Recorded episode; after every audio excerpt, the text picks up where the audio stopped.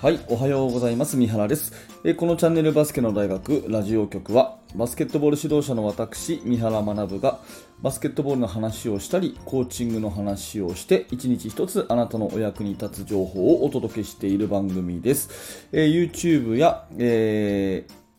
スタンド FM、そして、えー Spotify などの、えー各音声メディアで番組をお届けしております。はい、えー今日も聞いていただいてありがとうございます。9月26日日曜日ですね。えー皆様いかがお過ごしでしょうか？はい、えー今日の本題はですね、選手が練習をサボるシンプルな理由ということでお話をしていきますが、まあ、えー指導者であればね、練習を選手に一生懸命やってほしい、子供たちにね、練習を、まあ、とにかく真面目に取り組んでほしいというような願いは誰しも持つわけでして、うんただね、なんかサボる子がいる、サボるように見える子がいるっていうのかな、っていうのも事実だと思うんですよね。まあ、私も若い頃はですね、えーまあ、高校生教えてて、自分がね、えー先生たちの職員会議とかでいない日は、もう明らかに生徒たちは練習をサボっていてっていうのが分かってね、残念な気持ちになったなんていうことが何年も続きましたけど、まあ、これのですね、シンプルな理由は、たった一つで、練習をやらされてる。ね、練習をやらされてるからと。ね、やらされてるっていう感じを生徒が持ってるからっていう、まあ、これに尽きるんですよね。練習をやらされてる。ね。まあ、大人の仕事でもね、そうだと思うんですね。誰かにこう決められて、ね、これだけやってくださいと。で、他のやり方はしないでくださいと。他のことはしないでください。とにかくこれだけやってくださいというふうに言われたら、まあ、いくらね、その、えーやっている内容が客観的にいい内容だったとしても、まあ、そういうことではなくて、まあ、人間のこう感情的なところでね、やっぱりこうついつい面白くないって思う、そして、えーやり方をね、ちょっと自分なりに変えちゃおうと思う、まあ、そういうものじゃないですか。うん、だから、一生懸命取り組んでもらうならば、やらされてるをいかにやるっていう感覚に変えるか、ここがすごい大事だと思います。これ大事なんでもう一回繰り返しますが、やらされてるをやる感覚に変えるということですよね。私はまあ常にこれをね、え意識していますよっていう、そういう話です。うん、でね、えー、と先日あの、私のメルマガの方でですね、まあ、質問を受け付けるコーナーがあって、必ずそれに回答するっていうのをやってるんですが、えーこんな質問をいただいたんですね。えー要約すると、まあ、コロナ禍で練習ができませんと。ねえーで、Zoom とかで自主トレーニングを指示したいのですが、何かね、いい練習メニューはありますか？また自宅でトレーニングする際にはモチベーションがどうしても下がると思うんですがそれを高める方法があったら教えてくださいっていうそういうね、えー確かミニバスの指導者の方からねメールをいただいたんですよ。で私としての回答は次のような感じでお答えしました、ね、読み上げますね。まあ、練習再開をする日は近いと思うんで、えーこれをチャンスとしてですね練習メニューを作らせるということに挑戦してみてはいかがでしょうかと、ね、例えば、えー選手をね、えー一班3人ずつぐらいのグループに分けますと、ね、3人ぐらいのグループに分けますと。でその3人グループはそれぞれドリブルが得意な子とかシュートが得意な子とかね筋トレが好きな子とかっていう風な属性で分けてきますと。でその得意分野に対してそれぞれの子たちが責任を持ってドリブルが家でもできる練習メニュー。シュートが上手くなる。家でもできる練習メニューとかね。家でもできる筋トレとかっていう風に調べさせて。でそれをチーム内で発表してえ練習、ね、再開までの期間はみんなこれをやりましょうっていう風に発表してみるといいんじゃないですかって、まあ、今の時代ね YouTube とかそういうのでいくらでもこううーんね、親御さんの協力があれば小学生でも調べることができると思うし、まあ、先生が一方的にね、これやりましょうというふうにやるよりはその生徒たちに作らせて、まあ、ある意味こうワイワイねやらせていくっていう方がモチベーションは必ずや上がると思いますよまあ、こんなようなね、えー回答を私はしたんですね。で、その質問者さんから、あ、その発想はなかったです。ありがとうございましたっていうね、丁寧な返信までいただいたんですが、まあ、とにかくですね、この私が伝えたいのは、選手が練習をサボるとすればやらされてるっていう感じがあるからということで、逆に、じゃあ、一生懸命やるようにするには、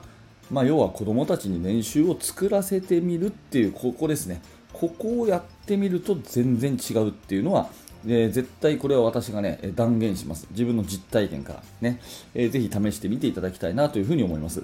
えー、とは言ってもですねここまで聞いて、まあ、そうは言ってもねうちの子たちじゃなかなかそんな風にできないと思いますよって思う方いると思うんですよ、うん、多分そんなことないと思うんですね。小学生だろうが中学生だろうが、うん、きっとまあ、多かれ少なかれね範囲の幅はあっても自分たちで考えて作ってみるってできると思うんですね。だからぜひやってみていただきたいなっていうふに思うんですけど、まあ、とは言ってもね指導者がその練習のねまあ、権限というかそういうものを手放すっていうのはちょっと勇気がいることだと思うので、まあ、そう思う方へのアドバイスとしてはですねそのまあ中間を取るっていうかまず先生がねみんなどんなバスケがしたいですかっていう質問をとにかく生徒に投げかけてみてください。うん、で、まあ、どんなバスケがしたいですか？例えばどういう、ね、戦術をがいいですか？とかどういう選手になりたいですか？とかそういうね、え、どんなバスケしたいですかっていうのを生徒にまず聞くんですね。でそうするともう自分はこういう選手こういうプレーやりたい。ねこういうような戦い方したいとかね。例えば走るバスケットがやりたいとかね。えドリブルでどんどん勝負する選手になりたいとか。もういろいろ返ってきますよ。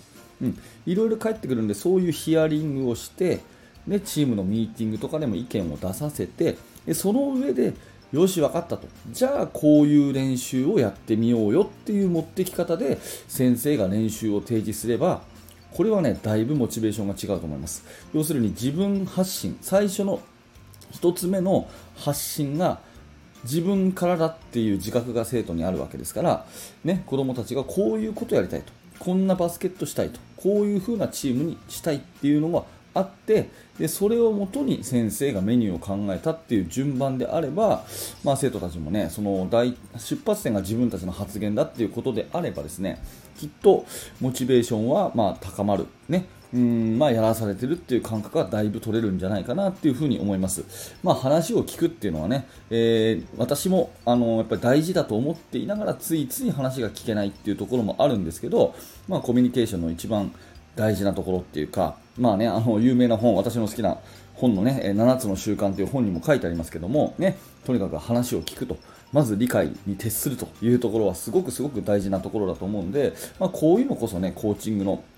一番こう原点なのかなというふに思ったりもします。まあ、いずれにしてもね、もし選手がもう練習をサボってね、あいつらどうしようもねえなっていうふうに思っているとすれば、多分このラジオを聴いてるね、あなたのような熱心な指導者の方であればね、えー、もうそういう悩みはあんまり持ってないのかなっていうふうに思いますけど、もしそうだとしたら、それはもう一人にね、やっぱり何らかの理由で、えー、先生がもうやらされてるっていう感覚ね、あ先生がっていうか先生にやらされてるっていう感覚持っちゃってるからだというふうに思うのでもう練習メニューをこう作らせてみる。ね。白紙を渡してみると。ね。今日の練習はこれだというのをびっしり先生が書いた紙を渡すんじゃなくて白紙を渡してみるということをぜひ、ね、お勧めしたいと思います。でその、まあ、導入のやり方として、えー、話を聞いて